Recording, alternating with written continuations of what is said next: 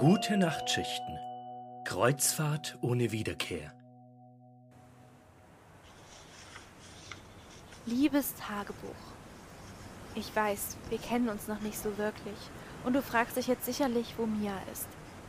Ich mach's kurz. Ich habe ihr eine Schaufel übergezogen, sie ins Meer geworfen und dich daraufhin entführt. Ein kleiner Scherz. Hab dich nur kurz ausgeliehen. Okay. Ich will ehrlich zu dir sein, sie weiß gar nicht, dass du bei mir bist. Aber du wirst es gut bei mir haben. Mach dir keine Sorgen. Ich muss dir unbedingt erzählen, was ich alles auf meiner Reise bisher erlebt habe. Du wirst begeistert sein. Also, vor kurzem waren wir, also Captain Feder und ich, noch auf einer einsamen Insel gefangen. Ja, ich weiß, unfassbar. Aber es geht noch weiter. Du wirst es mir nicht glauben, liebes Tagebuch, aber dann kam von irgendwoher ein Kreuzfahrtschiff und hat uns mitgenommen. Ja, genau. Einfach so. Na gut, Feder und ich müssen jetzt dafür jeden Tag Küchendienst schieben. Für umsonst nehmen die uns nämlich nicht mit, haben sie gesagt. Aber ich meine, das ist doch trotzdem total aufregend, oder? Wo wird uns das Schiff hinbringen? Was werden wir noch alles erleben? Keiner weiß es. Aber eins kann ich dir sagen. Das wird sehr bald sehr großartig. Hey Blaine! Sag mal, was denkst du, wie lange diese Kreuzfahrt hier noch geht? Hä? Wir sitzen seit Tagen hier fest. Schon wieder! Ja, und? So ist das eben bei Kreuzfahrten. Ach, weißt du, ich verstehe einfach nicht, wie man sich freiwillig an so einen trostlosen Ort begeben kann. Hier passiert überhaupt nichts. Jeder Tag fühlt sich absolut gleich an. Das Einzige, was man hier machen kann, ist von Deck zu Deck zu Deck rumlatschen. Ach komm, so schlimm ist es jetzt auch nicht. Sei froh, dass wir von dieser Insel weg sind. Na, dort mussten wir wenigstens nicht jeden Tag wie im Arbeitslager Teller spülen. Ich hätte mit unserem Floß wegfahren können und wäre wieder Captain auf meinem eigenen Schiff gewesen. Floß! Gut, Floß. Auf meinem eigenen Floß gewesen. Ja. Und hätte Geschichten schreiben können. Wir wissen ja noch nicht mal, wo wir hier hinfahren. Das spielt doch überhaupt keine Rolle. Es ist doch total aufregend, nicht zu wissen, wohin uns das Abenteuer verschlägt. Also ich muss sagen, ich fände es deutlich aufregender, nicht auf diesen gottverdammten Langeweiledampfer gefangen zu sein. Mann, Feder, sei doch nicht so negativ. Auf uns warten noch jede Menge großartige Geschichten, glaub mir. Ich hätte jetzt auch genau die richtige für dich. Die habe ich aus diesem Tagebuch hier, äh, das habe ich vorhin einer aus der Tasche stibitzt. Da erzählt sie von einem Stromausfall bei sich und ihrem Mitbewohner in der alten Wohnung, der auch immer genauso schlecht drauf war wie du. Hey Mia, kannst du mir noch ein Bier aus dem Kühlschrank bringen? Hm, ist keins mehr drin. Was? Wieder ist keins mehr drin. Ich habe doch neulich erst ein Sixpack gekauft. Oh, hat, hat sich dein Freund mal wieder daran bedient? Erstens ist das nicht mein Freund, da wird es ein Kollege von mir. Und zweitens hast du das Sixpack schon vor einer Woche gekauft und du es selbst ausgetrunken. Und bevor du mir jetzt wieder mit dieser Pfeffi-Geschichte kommst. Wir hatten das doch geklärt, dass das nicht er war, sondern ein Kumpel von dir. Oh, ich kann das nicht ausstehen, wenn Leute sich einfach an meinen Sachen bedienen. Oh, und, und dieser, dieser David-Typ, das ist eh so ein Hochstapler, so viel wie der von sich hält. Echt, was schleppst du auch immer deine Kollegen hier an? Mann, bist du schlecht drauf heute. Doofen Tag gehabt? Kann man wohl sagen. Willst du drüber reden? Nein, ich will einfach nur meine verdammte Ruhe, okay? Und ein Bier. Tja, da musst du wohl mal wieder einkaufen gehen. Ich kann dir nur was von meiner Gurke anbieten. Was? I, nein. Danke. Was schaust du da? Ja. Kannst du mich nicht einfach mal in Ruhe lassen?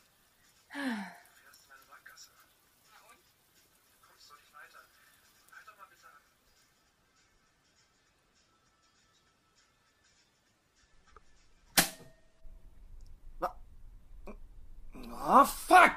Oh, müssen an diesem beschissenen Tag jetzt auch noch die Sicherungen rausspringen. Oh, Mann. Ja. Hast du schon wieder die Waschmaschine und den Trockner gleichzeitig laufen? Ich hab dir gesagt, du sollst das lassen. Mia. Mia. Verdammt, wo bist du denn hin? Ich sehe nichts in dieser Scheißdunkelheit. Ich habe nur mein Handy geholt. Schau. Äh, jetzt leuchte mir nicht so ins Gesicht, du. Oh, Mann. Ach, krieg dich wieder ein. Ich gehe mal zum Sicherungskasten. Und nur zu deiner Information, ich habe den Trockner seither nicht mal angefasst, klar? Ah, ja, ja. Mann, Frauen, ey. Ich hab das gehört.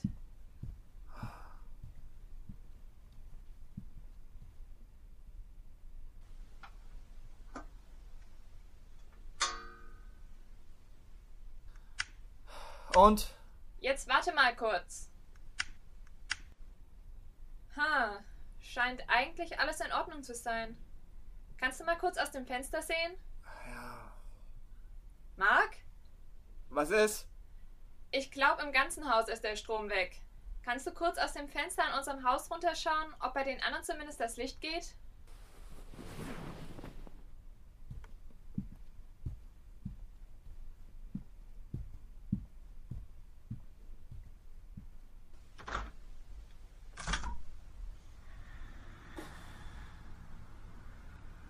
Sieht schlecht aus. Okay, dann wird das wohl ein Abend im Dunkeln. Ja. äh, Wir haben ja noch unsere Handys. Das Licht ist grässlich. Ja, stimmt auch irgendwie. Hast du irgendwie, äh, keine Ahnung, Kerzen oder sowas? Ha. Ja. Tatsächlich, jetzt wo du es sagst. Isa hat mir mal so Lavendelteelichter zum Geburtstag geschenkt. Weil ich doch so schlecht einschlafen kann. Du hattest Geburtstag? Ja, ist aber schon eine Weile her. Da habe ich noch woanders gearbeitet. Ich hol die Kerzen. Okay.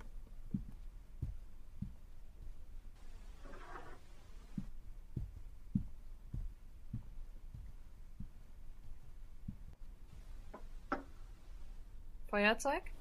Äh, ja. Dein Glück, dass du mit einem Raucher zusammenlebst, ne? Ein Glück bin ich nur auf Durchreise hier und muss mir den Geruch nicht jahrelang antun. Ach komm, hab dich nicht so. So schlimm ist es gar nicht. Ja, es geht schlimmer. Wenn ich das Unigebäude verlassen habe, habe ich statt frischer Luft immer Kohlenmonoxid eingeatmet.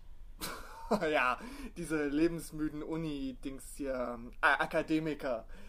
Oh, echt, ich bin froh, dass du da weg bist. Wie meinst du das? Ach, nichts. Nur, dass ich mir dich nicht als strebehafte Studentin vorstellen kann. So, immer in der ersten Reihe sitzen, brav mitschreiben. nee, echt, nee. Du bist, du bist einfach zu gut für den Scheiß. Weil du ja so viel Ahnung davon hast, wie das eine Uni so ist. Ja, ich sag ja nur. Eben. Und es ist vollkommen legitim, so strebehaft drauf zu sein. Ach komm, jetzt steiger dich doch nicht so rein. Warum fühlst du dich immer gleich so angegriffen? Nicht ich. Ach, egal. Ich hasse diese Stille. Über was willst du reden? Was ist denn aus dieser Isa geworden, von der du gesprochen hast? Okay, anderes Thema. Ach komm, warum blockst du alles ab, was mit deiner Vergangenheit zu tun hat? Ich habe das nicht umsonst hinter mir gelassen. Ach. Hatte jemand das Herz gebrochen? Hm? Können wir bitte das Thema wechseln? Ja, okay. Hm. Gerade diese Kerzen, ey. Schon irgendwie, irgendwie fast romantisch, oder? Ja, schon. Sag mal, wann. Wann warst du das letzte Mal verliebt? Was ist denn mit dir los? Erst kommst du vor dich hin und willst keinen Mucks von mir hören, und nun willst du mit mir Deep Talk über mein Liebesleben führen? Ja, ich. Mann, ich, ich kann ja nicht Fernsehen, also. Ein bisschen Unterhaltung muss halt schon sein. okay. Uff. Also, wann war ich das letzte Mal verliebt? So richtig crushmäßig verliebt, meinst du? Mm, ja. Puh, lass mich mal nachdenken.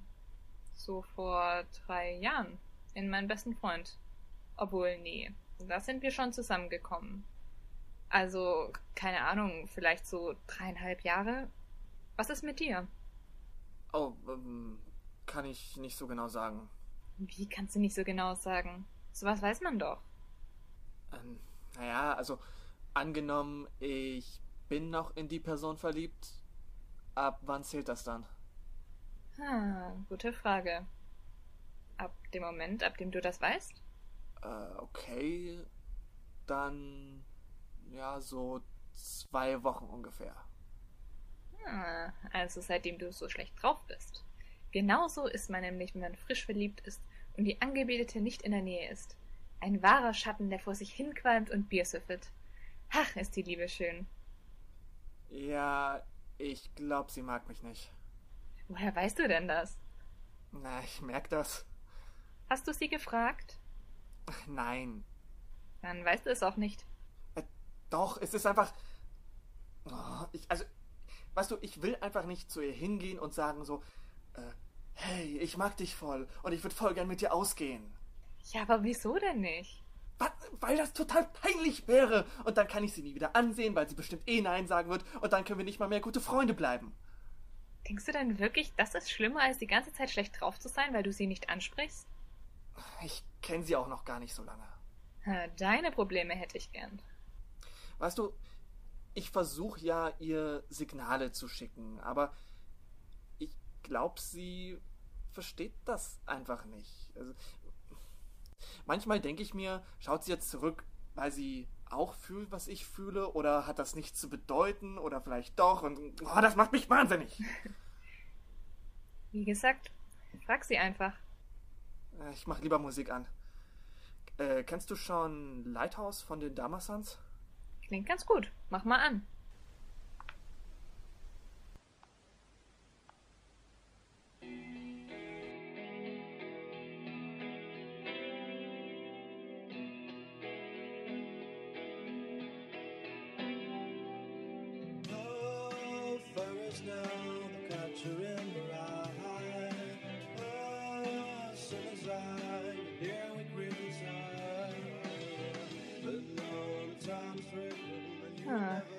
Irgendwie macht mich der Song ganz schön philosophisch. Ach ja? Ja, also zum Beispiel die Lichter dort. Ein Licht, das vertreibt die Dunkelheit. Es kann stark oder schwach sein, aber es ist ganz allein in der Dunkelheit, gegen die es strahlt. Und was ist ein Licht ohne Dunkelheit? Kann es dann noch strahlen? Ist es noch ein Licht? Wow, du bist ja so deep. Ja, ja, mach dich nur drüber lustig. Ich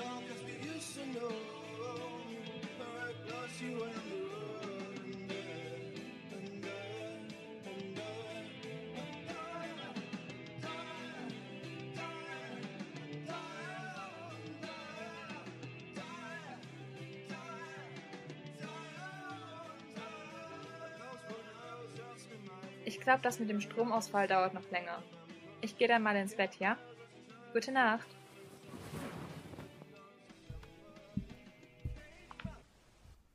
Du, Mia? Ja? Ich. Ich wollte noch was sagen. Okay, dann schieß los.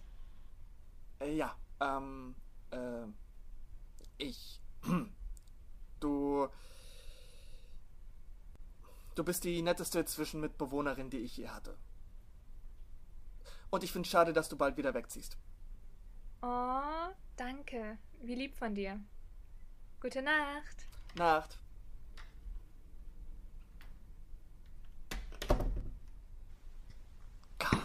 Verdammter Idiot. Der Typ klang ja wie ich. Siehst du, für alles gibt es einen Grund. Auch für deine schlechte Laune. Willst du mir damit etwa sagen? Oh. Oh nein, oh Blaine. Oh. Also, ich bin wirklich sehr geschmeichelt, aber.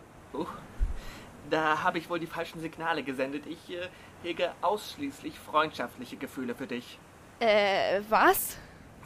Ich bin nicht sauer, weil ich in dich verliebt bin oder so.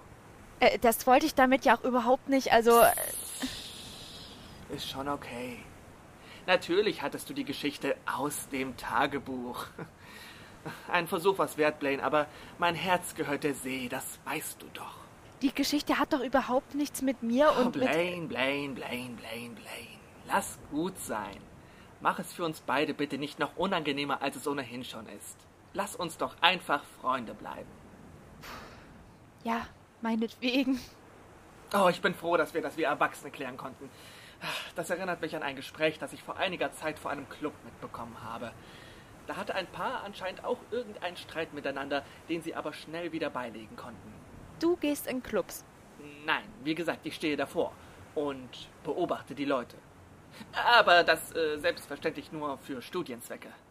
Mhm. Das ist ganz schön seltsam. Willst du die Geschichte jetzt hören oder nicht? Ja, erzähl. Manchmal weißt du nicht mal mehr, wie du da hingekommen bist. Und dann sitzt du draußen und es ist irgendwie alles zu schnell gegangen. Zwischenmenschlichkeit ist manchmal ganz leicht, manchmal so schwer.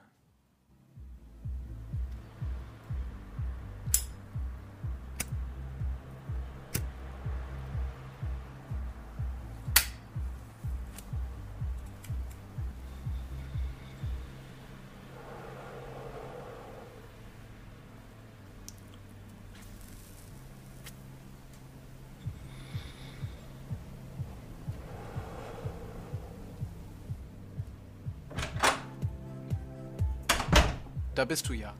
Dachte schon, du bist abgehauen. Ich wollte nur ein bisschen Luft schnappen.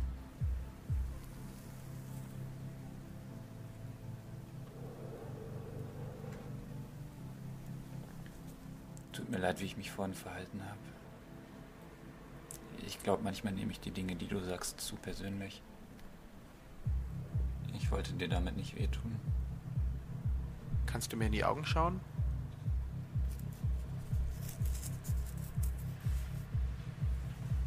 Ja, ich war verletzt. Aber das ist in Ordnung. Solange wir uns nicht daran gewöhnen. Ich möchte aber auch gerne wissen, was in dir vor sich geht. Okay? Ich gehe jetzt wieder rein und wenn du dich danach fühlst, kannst du gerne dazukommen. Danke.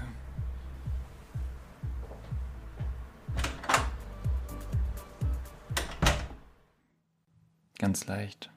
So schwer.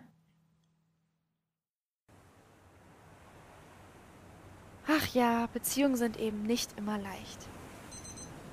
Oh, verdammt. Feder, wir haben gleich wieder Küchendienst. Komm schon. Oh nein, ich gehe da nicht wieder hin. Ich habe es satt, mich jeden Tag in diese Küche zu stellen und das Geschirr zu spülen. Oh, und was sollen wir stattdessen machen? Abhauen oder was? Ja, lass uns gehen. Ja, toll. Und wie sollen wir das anstellen? Wir sind hier mitten auf dem Meer. Was weiß ich, du bist die Professorin des Abenteuers. Lass dir was einfallen. Hm. Äh, wir. Wir könnten das Schiff kapern. Oh, ich bitte dich, auf diesem Schiff sind mehrere tausend Leute. Wir zwei könnten uns unmöglich gegen all die stellen. Und selbst wenn wir es schaffen würden, würden wir Wochen brauchen, um vom Fleck zu kommen. Bis dahin hätte uns die Meerespolizei oder wie das heißt, bestimmt schon längst gefasst. Ja, dann lass du dir eben was Besseres einfallen. Wir könnten eins der Rettungsboote stehlen. Ach, und das kriegt wohl keiner mit, oder wie? Nein, nicht, wenn wir es geschickt anstellen. Na, dann bin ich ja mal gespannt. Eine Stunde später. Im Boot auf dem Meer. Hä? Wie ist das denn jetzt passiert? Keine Ahnung. Ah, die Autorin dieser Folge hatte wohl selbst keinen Schimmer, wie sie uns unbemerkt von diesem Schiff runterkriegen soll. Die macht es sich aber ganz schön leicht. Ja, das kannst du laut sagen. Aber hey, wir können endlich wieder selbst entscheiden, wo unsere Reise hingehen soll. Ja, genau. Jetzt sind wir wieder die Autoren unserer eigenen Geschichte. Wir können tun und lassen, was wir wollen. Ja, und müssen nie wieder dreckiges Geschirr spülen. Yeah! und, und jetzt? Was und jetzt? Naja, ist nicht viel los hier. Ach, ein alter Seebär wie ich kann auch mal die Stille genießen und lässt die sanften Klänge des Meeres einfach auf Gut, sich dass ich die. Tasche von der Frau mit dem Tagebuch mitgenommen habe. Die wird doch bestimmt irgendwas Nützliches dabei haben, wie ein Buch oder so. Ähm, okay, was, was haben wir denn da? Äh, Tabletten. Tabletten. Nochmal Tabletten. Oh, ein alter Filzhut. Oh. Kaugummis. Tabletten. Ein Foto einer Katze. Ruhe in Frieden, kleiner Flauschball. Du wirst uns fehlen. Oh. Scheint verstorben zu sein. Oh. Naja. Ein äh, tragbarer Kassettenspieler, Taschentücher. Mann, die Frau hat es wohl echt nicht leicht in ihrem Leben. Da sind ja noch viel mehr Tabletten. Warte, warte, warte, warte mal, was? Tabletten. Nein, nein, nein, du, du, du sagtest Kassettenspieler. Äh, ja? Ja, und funktioniert er noch? Keine Ahnung. Ich sehe den ja auch zum ersten Mal. Ja, dann schalt ihn mal an.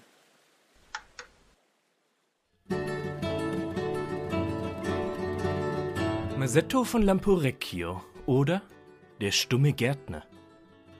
In der Gegend um Florenz stand einmal ein Nonnenkloster, das ich euch nicht beim Namen nennen will, um seinem Ansehen in keinerlei Weise Abbruch zu tun, denn es steht da noch heute.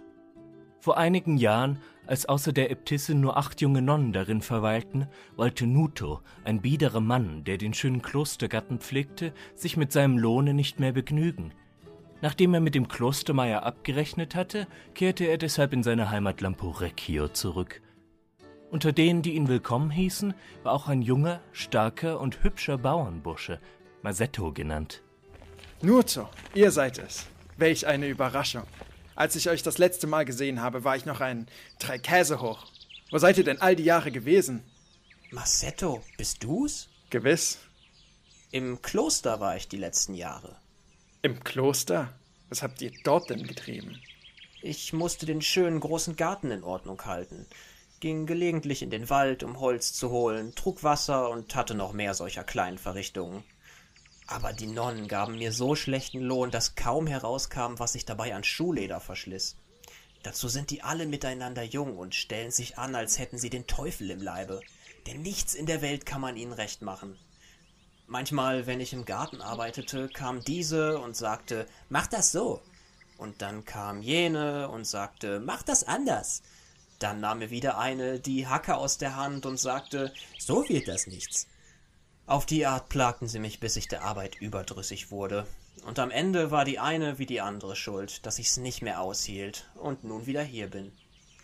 Als ich fortging, fragte mich der Meier auch noch, ob ich jemanden kenne, der meine Arbeit übernehmen könnte und ob ich denjenigen herschicken würde.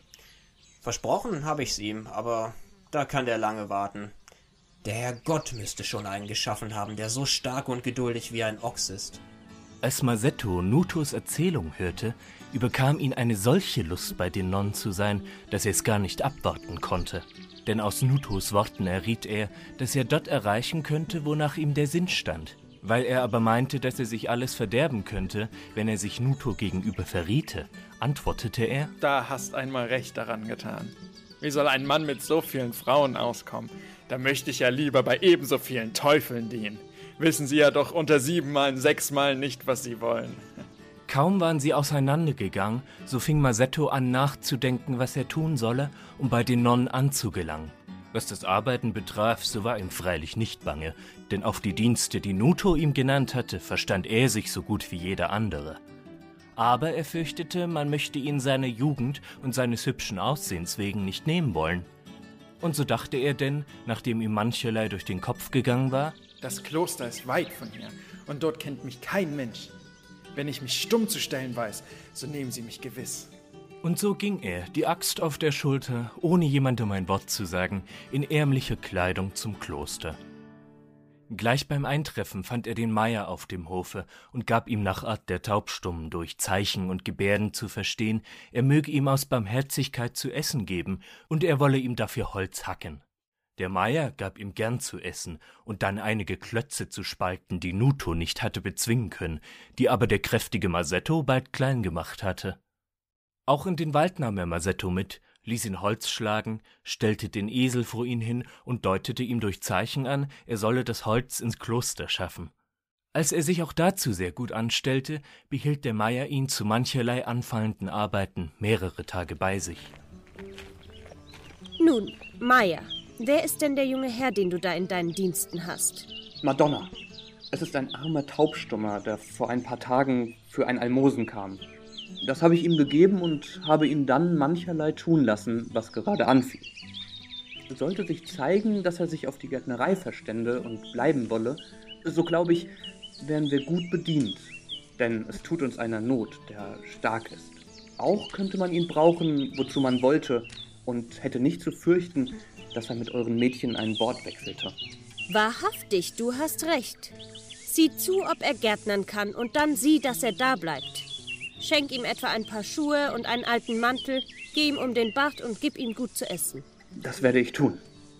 Während Masetto tat, als fege er unbekümmert den Hof, hörte er jede Silbe mit und sagte sich im Stillen: Wenn ihr mich nur gewähren lasst, so will ich euch euren Garten bearbeiten, wo er bisher nur brach gelegen hat.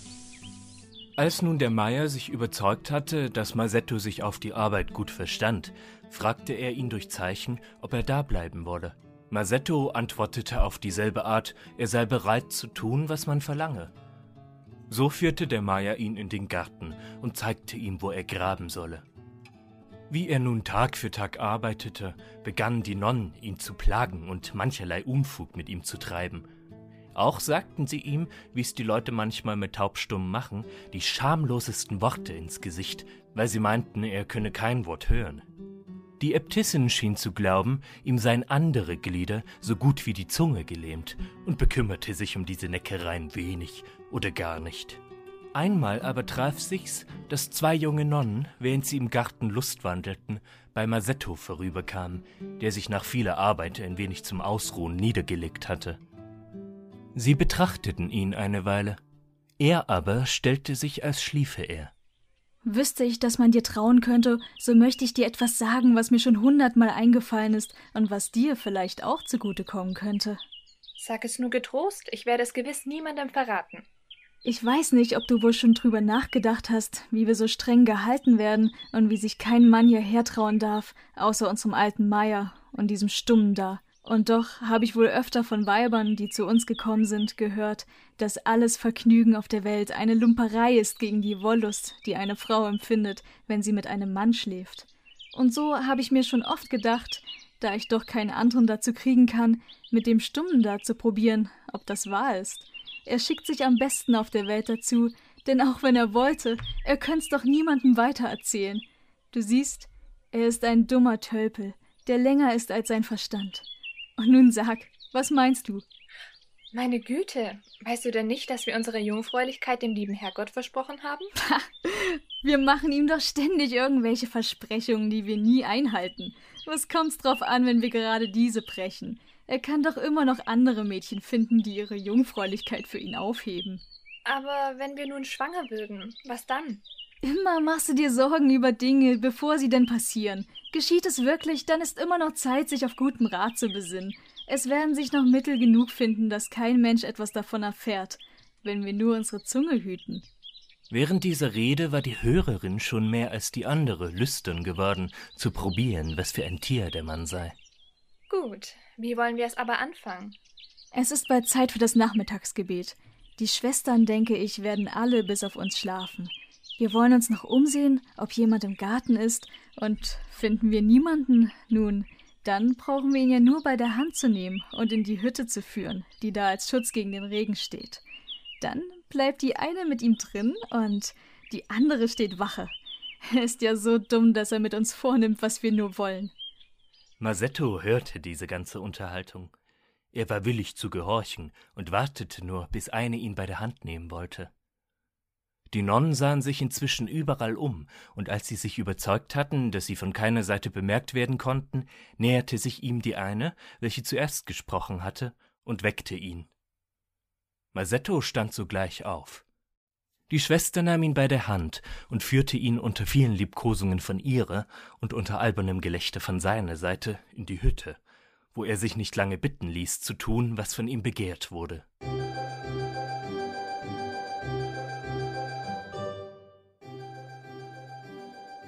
Die Nonne war ehrlich genug, als sie ans Ziel ihrer Wünsche gekommen war, ihrer Freundin Platz zu machen, und Masetto, der noch immer den Tölpel spielte, fand sich zu allem bereit. So wollten sie denn beide, ehe sie heimkehrten, mehr als einmal untersuchen, wie sich der Stumme auf die Reitkunst verstehe.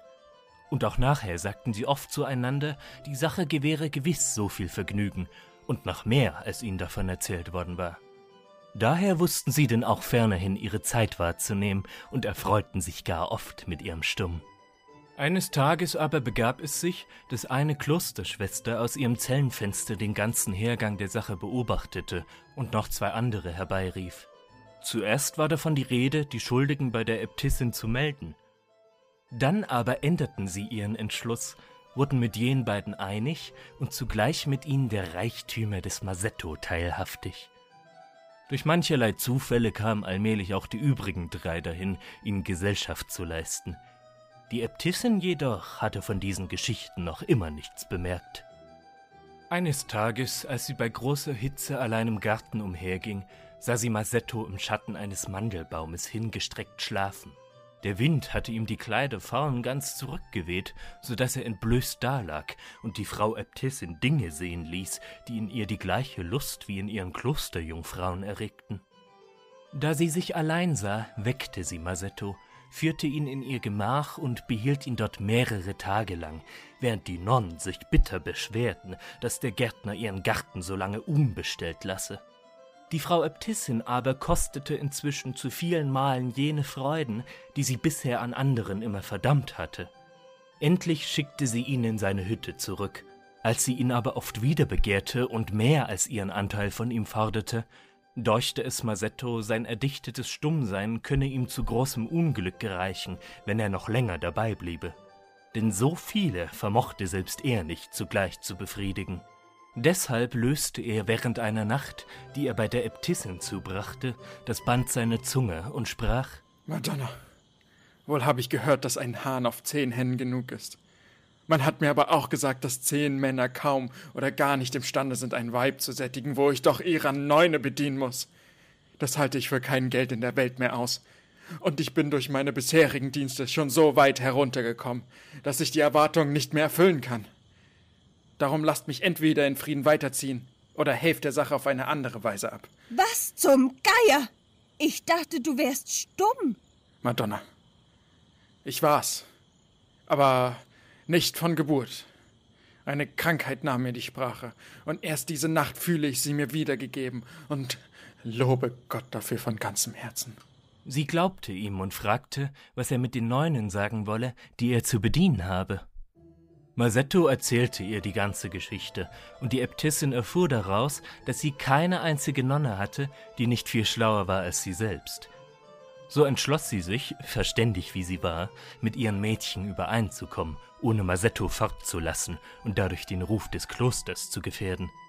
Da nun der alte Klostermeier in jenen Tagen gestorben war, sprachen sie untereinander offen über alles, was bisher vorgegangen war. Sie verabredeten gemeinschaftlich, die umwohnenden Leute glauben zu machen, Masetto habe durch ihr Gebet und die Gnade des Heiligen, dem das Kloster geweiht war, nach langem Stummsein den Gebrauch seiner Zunge wiedererlangt. Dann machten sie ihn zu ihrem Meier und verteilten seine Lasten so, dass er sie auszuhalten vermochte. Auch betrieben die Nonnen diese Angelegenheit so vorsichtig, dass niemand deswegen Verdacht schöpfte, obgleich sie von ihm erzeugte Nönnlein und Mönchlein in Menge zur Welt brachten. Erst nach dem Tode der Äbtissin bekam Masetto, der nachgerade alt geworden war, Lust, mit dem erworbenen Reichtum nach Hause zu ziehen, was ihm denn auch willig gewährt wurde. So kehrte er denn bejahrt, reich und ohne die Beschwerde und die Kosten, den Kindern Brot schaffen zu müssen, in seine Heimat Lamporecchio zurück, nachdem er schlauerweise seine Jugend gut zu nutzen verstanden hatte. Und er, der mit der Axt auf der Schulter ausgegangen war, pflegte zu sagen, so verfahre Gott mit jenen, die ihm Hörner auf die Krone setzten.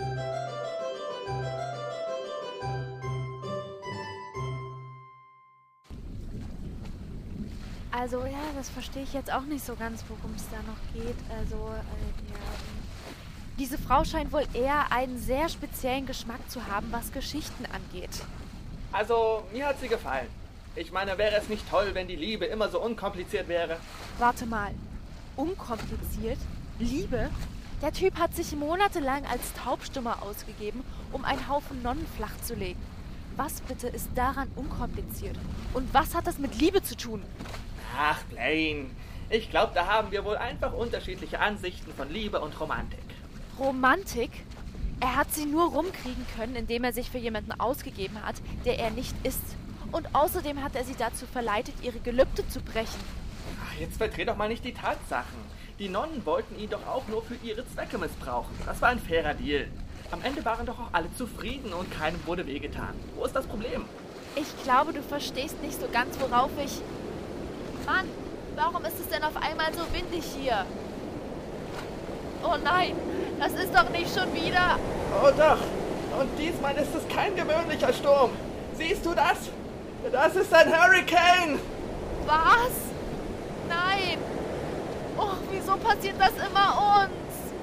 Oh, also ich bin ziemlich sicher, dass das auch anderen Seefahrern immer mal wieder. Hör auf zu reden und fang an zu paddeln. Vergiss es.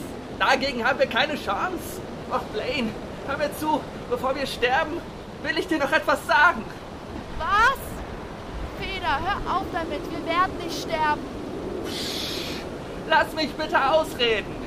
Auch wenn ich dich vielleicht nicht so sehr geliebt habe wie du mich anscheinend und ich dir da vorhin das Herz gebrochen habe, will ich dir unbedingt noch sagen, dass ich dich trotzdem liebe.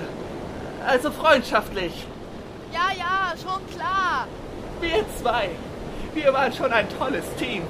Erst die einsame Insel, dann der Küchendienst und, und ich bin froh, diese wunderbaren Erfahrungen mit dir geteilt zu haben. Jetzt hör schon auf, wir schaffen das schon. Blaine, wie denn? Er kommt direkt auf uns zu.